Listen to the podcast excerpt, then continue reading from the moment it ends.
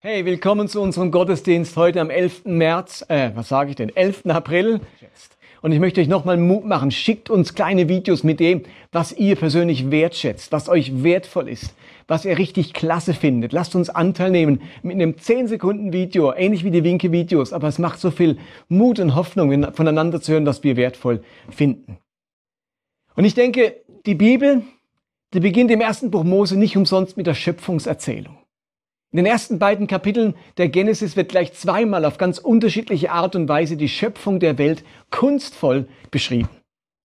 Und ich glaube, um grundlegende Wahrheiten über das Leben und über den Glauben zu verstehen, muss man immer wieder zurück zu dieser Schöpfungserzählung. Das ist eines meiner Lieblingskapitel. Seit Jahren lese ich da immer wieder und versuche es im Urtext zu lesen und dieses und jenes herauszufinden. Und ich bin auf etwas gestoßen, das sehr gut zum Thema Wertschätzung passt. Ich denke eben, wenn wir über Wertschätzung sprechen wollen, auch dann müssen wir zurück zur Schöpfungserzählung, denn aus ihr lernen wir Grundlegendes über das Gute und über Gottes Einschätzung der gesamten Schöpfung. Ich glaube, die Schöpfungserzählung lehrt uns ein ganz wichtiges Prinzip, das wir verstehen müssen, um eine Kultur der Wertschätzung entwickeln zu können. Die biblische Schöpfungserzählung in Genesis 1 ist für uns Christen der Ort, an dem wir nämlich erkennen, wie wunderschön und herrlich Gott alles erschaffen hat. Die Schönheit der Schöpfung lässt sich in dieser Schöpfungserzählung ablesen. Und wie im Deutschen verfügt auch das Hebräische über die Möglichkeit, das Wort gut zu steigern. Im Deutschen steigern wir gut, indem wir sehr gut sagen. Im Hebräischen wird das Wort gut, nämlich Tov, gesteigert, indem man sagt Tov meot. Und nun ist es aber so, dass das Alte Testament sehr sparsam mit dieser Steigerung von gut umgeht. Das Wort gut kommt im Alten Testament, in der hebräischen Bibel, über 500 Mal vor. Aber die Steigerung von sehr gut, Tov Meot, kommt nur elfmal vor. Der Begriff sehr gut wird sparsam verwendet. Er wird sehr bewusst verwendet. Wenn man sich nun die Schöpfungserzählung durchliest, dann fällt etwas sehr Interessantes auf.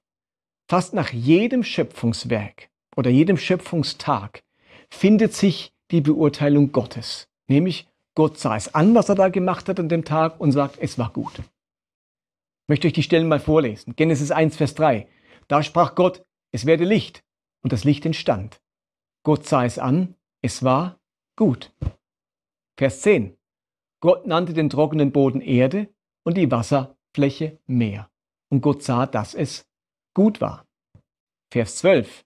Die Erde brachte Pflanzen und Bäume in ihrer ganzen Vielfalt hervor. Wieder sah er sich, sah er sich an, was er geschaffen hatte. Es war gut. Vers 17. Er setzte diese Lichter an den Himmel, um die Erde zu erhellen, Tag und Nacht zu bestimmen und Licht und Finsternis zu unterscheiden. Und Gott sah, dass es gut. Vers 21. Und so schuf Gott alle Meerestiere, große und kleine, und alle Arten von Vögeln, und Gott sah, dass es gut war. Vers 25.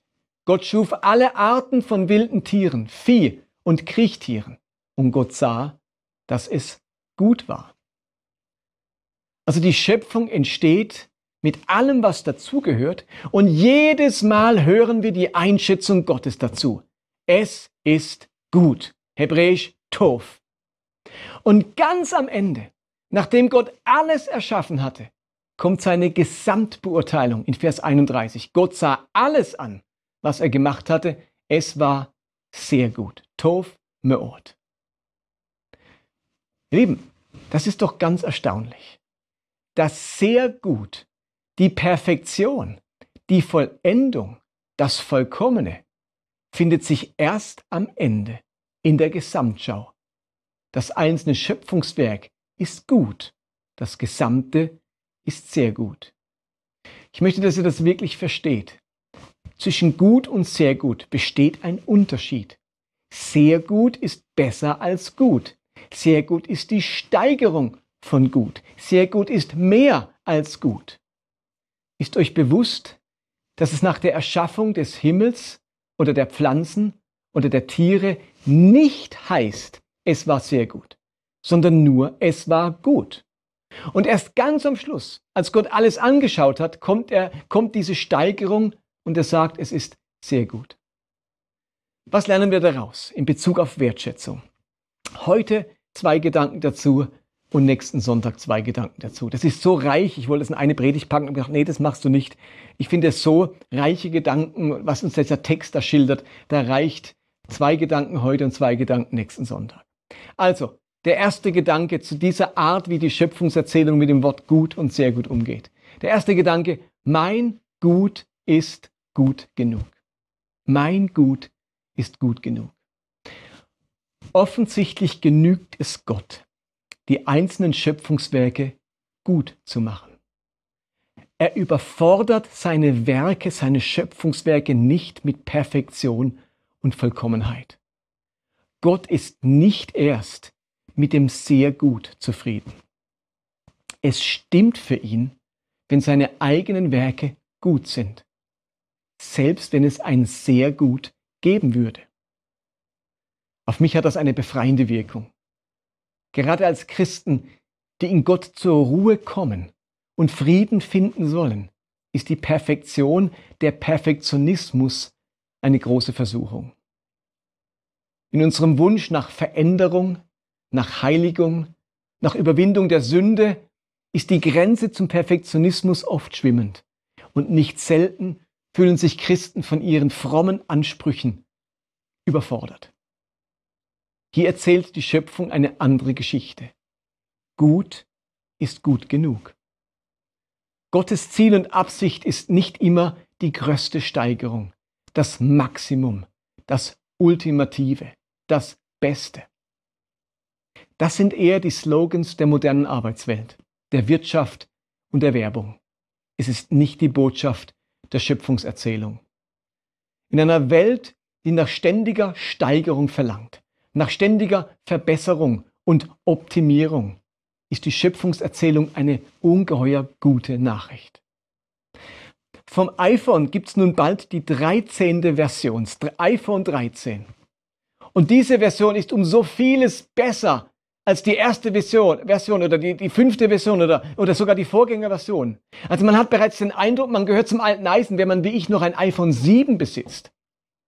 Und Windows 10 hat natürlich schon lange die Vorgängerversionen abgelöst, auf denen die meiste Software schon gar nicht mehr installiert werden kann.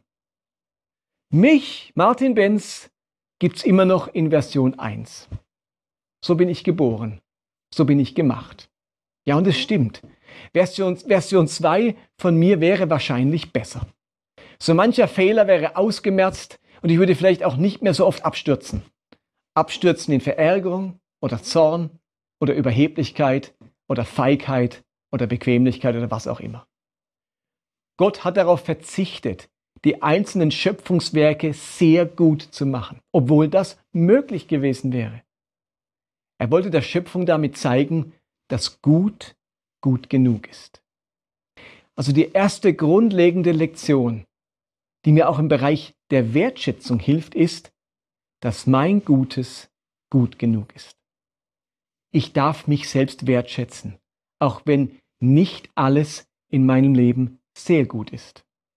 Ich darf mich wertschätzen, auch wenn lange nicht alles perfekt und vollkommen ist in meinem Leben. Ich darf mich wertschätzen, selbst wenn das noch besser ginge, was ich bin und wer ich bin. Ich darf mich wertschätzen, auch in Version 1. Meine Selbstwertschätzung ist nicht das Ergebnis meiner Selbstoptimierung. Habt ihr das gehört? Meine Selbstwertschätzung ist nicht das Ergebnis meiner Selbstoptimierung. Denn Gott selbst schätzt mich auch, so wie ich bin. Als Gott die Tiere gemacht hat, sie dann angeschaut und das Urteil gefällt hat, Tof, gut, da war das Resultat ja nicht, dass das Kommando erging, ach du meine Güte, stopp, aufhören, einstampfen, das müssen wir nochmal machen, das ist nur gut und nicht sehr gut. Nein, wenn Gott das Gute der Schöpfung ausreicht, dann darf es mir aus, auch ausreichen. Das ist der erste Punkt. Mein Gut ist gut genug. Und der zweite Gedanke aus dieser Schöpfungserzählung lautet, das Gute des anderen ist auch gut genug. Nun erzählt uns die Geschichte oder das, dieses Ganze äh, noch eine weitere Lektion. Also wenn mein Gut gut genug für mich ist, dann sollte auch das Gut des anderen gut genug für mich sein. Wenn der Mangel an Vollkommenheit und an Perfektion meiner Selbstwertschätzung nicht im Weg stehen soll, dann sollte der Mangel an Vollkommenheit und an Perfektion des anderen meiner Wertschätzung für ihn auch nicht im Wege stehen. Wertschätzung knüpft am Guten des anderen an und nicht erst an seinem sehr Guten. Steht ihr das? Wertschätzung knüpft am Guten an, nicht erst am sehr Guten. Wertschätzung wird bereits vom Guten ausgelöst und nicht erst vom sehr Guten. Statt der Wertschätzung des Guten fällt uns beim anderen zu oft der Mangel an sehr Gutem ins Auge. Diese Erkenntnis aus der Schöpfungserzählung befreit nicht nur uns selbst vom Perfektionismus und von zu hohen Ansprüchen, an denen wir immer wieder scheitern. Sie befreit uns auch von zu hohen Ansprüchen aneinander und eröffnet uns eine ganz neue Welt der Wertschätzung. Diese Erkenntnis ist Grundlage für eine Kultur der Wertschätzung.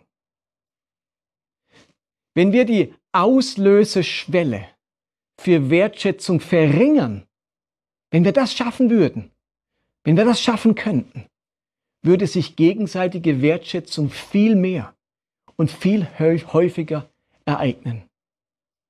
Die Schöpfungserzählung animiert uns, unseren Blick auf das Gute zu lenken.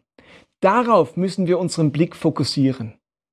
Es sollte nicht dauernd, unser Blick sollte nicht dauernd beschäftigt sein mit der Suche nach dem Mangelhaften und dem Unvollkommenen und Fehlerhaften.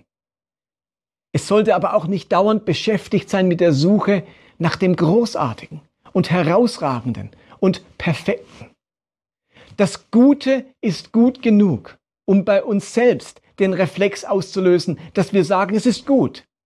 Das Gute in der Schöpfung hatte genügend auslösende Kraft, um beim Schöpfer ein Innehalten auszulösen, ein Hinsehen auszulösen und die Initiative auszulösen, das Gute auch zu benennen. Sechsmal äußert sich Gott wertschätzend über das Gute. Gott schaut's an und sagt sich nicht, ach Mist, es ist nicht sehr gut geworden, es ist nicht sehr gut. Nein, er schaut es an und sagt sechsmal wertschätzend. Ich schaue es an, gut, es ist gut, es ist gut, sechsmal. Um uns herum erleben wir so unendlich viel Gutes, Schönes, Wertvolles, Ästhetisches, Genussvolles, Angenehmes, Kostbares. Warum ist denn dann Wertschätzung so eine Mangelware? Warum sprudelt die Wertschätzung für all das Gute nicht viel mehr aus uns allen heraus? Vielleicht ist das sehr Gute, das Grandiose, das Besondere nicht so häufig vertreten in unserem Umfeld. Aber wenn es erst diese besonderen Dinge braucht, um unsere Wertschätzung auszulösen, dann ist es ja kein Wunder, dass es so schlecht bestellt ist um diese Kultur der Wertschätzung. Und darum lehrt uns die Schöpfungsgeschichte die wichtige zweite Lektion, dass das Gute des anderen auch für mich gut genug ist und wert ist, geschätzt zu werden. Und eben, eigentlich hätte ich an dieser Stelle noch zwei weitere Punkte. Aber ich habe mir gedacht, diese bewusst auf die nächste Predigt zu verschieben, sonst wird es zu viel an entscheidendem und wichtigen Inhalt.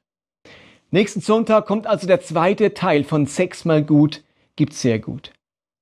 Für heute bitte ich euch, diese zwei Gedanken festzuhalten und, sich, und sie bewusst mitzunehmen. Nämlich, die Schöpfungserzählung erklärt uns, dass dein Gut gut genug ist.